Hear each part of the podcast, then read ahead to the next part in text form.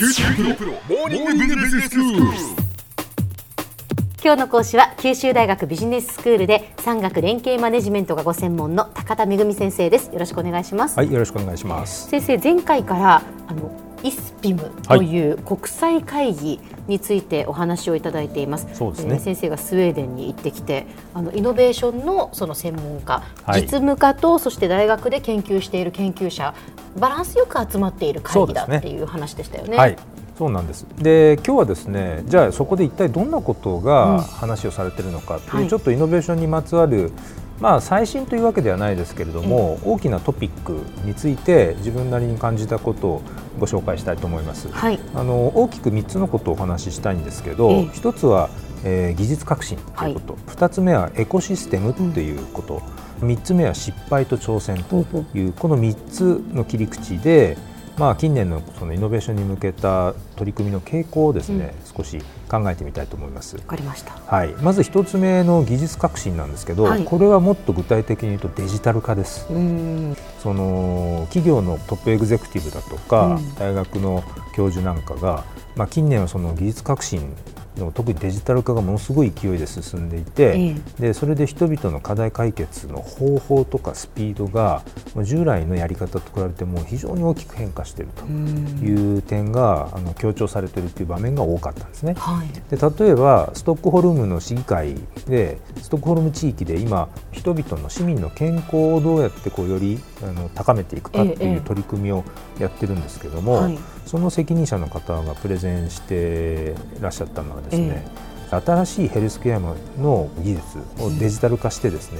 まあ、例えば遠隔医療なんかももうどんどん進めていこうとしてるんですけれども、うんうんうん診療報酬っていうのを直接の医療と同じにしとかないと、うんみんな遠隔が安かったら報酬が安かったらやらないわけですよね。そうですね。なのでそういう報酬の設定なんかを工夫をしたプロジェクトを今動かしていったりとか、ええそれからオンラインでも市民の人たちの健康状態を把握して、うん。その過去の診療履歴なんかを全部デジタル化して、うん。違う病院で治療を受けるときにその情報がすぐ使えるとか、はいそのためにはやっぱりそのデジタルスキルっていうことをみんながちゃんと獲得できるように、はい。教育に対してもお金を投じるべきだっていうことがちゃんと議論されて、えーそれが実行今されてるんですうね。ん。で特にですねやっぱりデジタル化っていうことで、うんシステムに投資をするとかっていう、その投資のコストがですね、はい劇的に今下がる傾向にあって、はいはいで。そうするとより小さなお金で、え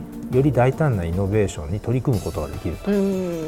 いうことができる環境がもうどんどん今整ってきてるっていうのは、イノベーションをこう加速するっていう意味で非常に面白い、いいかなと思いますね。はい。それから2つ目はエコシステムって話なんですけれども、イノベーションを起こしていくためにまあうん一人で何かやるって話じゃなくて、はい周りの人たちと協力し合いながらええ足りないものを補ってイノベーションを起こすっていうのが必要ではい。でそのためにそのエコシステムっていうのはとても重要だと言われてるんですね。先生そのエコシステムっていうのは、うん環境に優しいエコっていうのとはまた違うってことですか。意味合いはそのエコ自体は同じです要えはえ生物が生存できるための環境。仕組み環境ええってことですか？ということなんですね。餌を食べたり糞をしたら糞がまた分解されて次のバクテリアのうん餌になったりとかですね、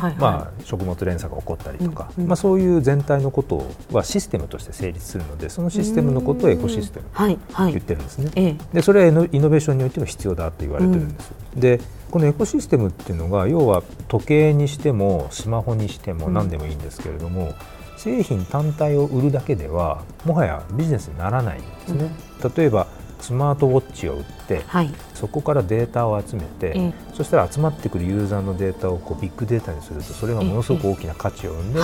ユーザーにとってもスマートウォッチを売る会社にもベネフィットがあるしうんスマートウォッチを、えっと、売る会社と一緒に提携していろんなビジネスをやりましょうっていう会社にもみんなにもベネフィットがあるっていうことが作れるんですね。はい。でそういうのをあのよくプラットフォーマーとかっていう言い方をすることもあるんですけど、うん例えばあのよく名前が出てくるアップルだとか、フェイスブックとかグーグルっていうのはそういうここうプラットフォーマーなわけですよね、はいはい。プラットフォームを提供してその上でいろんな企業がそこに関わってきて、うん。エコシステムを作りながらこうビジネスをやっていくと、はい。そういうことの重要性についてものすごく強調されてたんですね。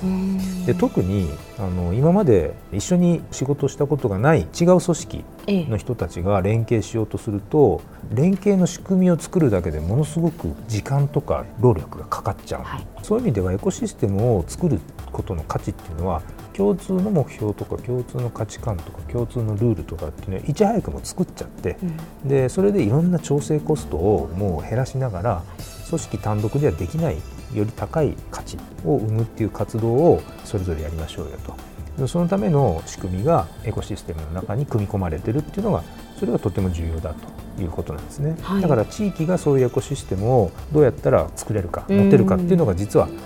イノベーションの競争の上ではですねとても重要な要素になってきてるっていうことなんです。はい。あと3つ目がですね失敗と挑戦の価値なんですけれども、ええあのデンマークのレゴって会社が、ね、ありますよね、はレゴブロックレゴブロックの、あそこがこうレゴハウスっていう子どもたちがレゴを使ってまちづくりをしましょうっていう施設を作ったんですけども、その設計のプロセスでえーいかに苦労しながら、うん。えーそのレゴハウスっていうのを作ったかということについて発表してくれたんですけども、はい。これ非常に面白くってこうかなと思ってやってみるんだけどなんか子どもの反応が悪いとかですね、でその度にいろんな工夫をしながらつまり失敗をしながらですね、はい。試行錯誤をして徐々に自分たちがたどり着くべきゴールっていうのが見えてきてでそこに向けて最終的に仕上げていくっていうことが実はとても重要だっていうことなんですね。でこのイスピムの会場の一角にはですね、え失敗の電動博物館っていうのが今世界に何か所かあるんですけど 失敗の電動博物館。あるんですよ。例えばコカ・コーラブラックとかって言って、え炭酸飲料のコーヒーとかですねかつて作って失敗したことがあったと、えー僕も知らなかったんですけど、ええ。まあそういうものがですね具体的に展示されてたりなんかしていやイノベーションに失敗はつきものだと、なるほど、えーあと会いに行った KTH の教授が面白いこと言っていて、えあの20年前のスウェーデンっていうのは失敗したら街を去ってたと。だけど今はむしろ失敗から学ぶっていうことがとても重要だよねっていう共通認識がもうこの20年間スウェーデンの中にできちゃったということを強調してました。では先生今日のまとめをお願いします、はい、えー、イスピムでの講演者の発表内容を俯瞰してみると近年のイノベーションにはデジタル技術ですねの積極的な取り込みそれからエコシステムの形成それから失敗と挑戦を繰り返す中から本当の価値を見出すことの重要性っていうのが浮かび上がってきます。今日の講師は九州大学ビジネススクールで産学連携マネジメントがご専門の高田恵先生でしたどうもありがとうございました、はい、ありがとうございました。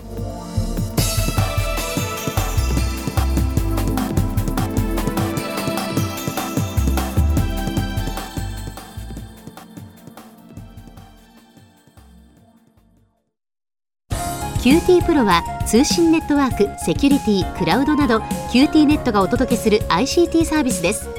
九州中に展開した光ファイバー網を基盤に一番身近なビジネスパートナーとして九州の企業自治体の皆様をサポートします。詳しくは QT プロで検索を。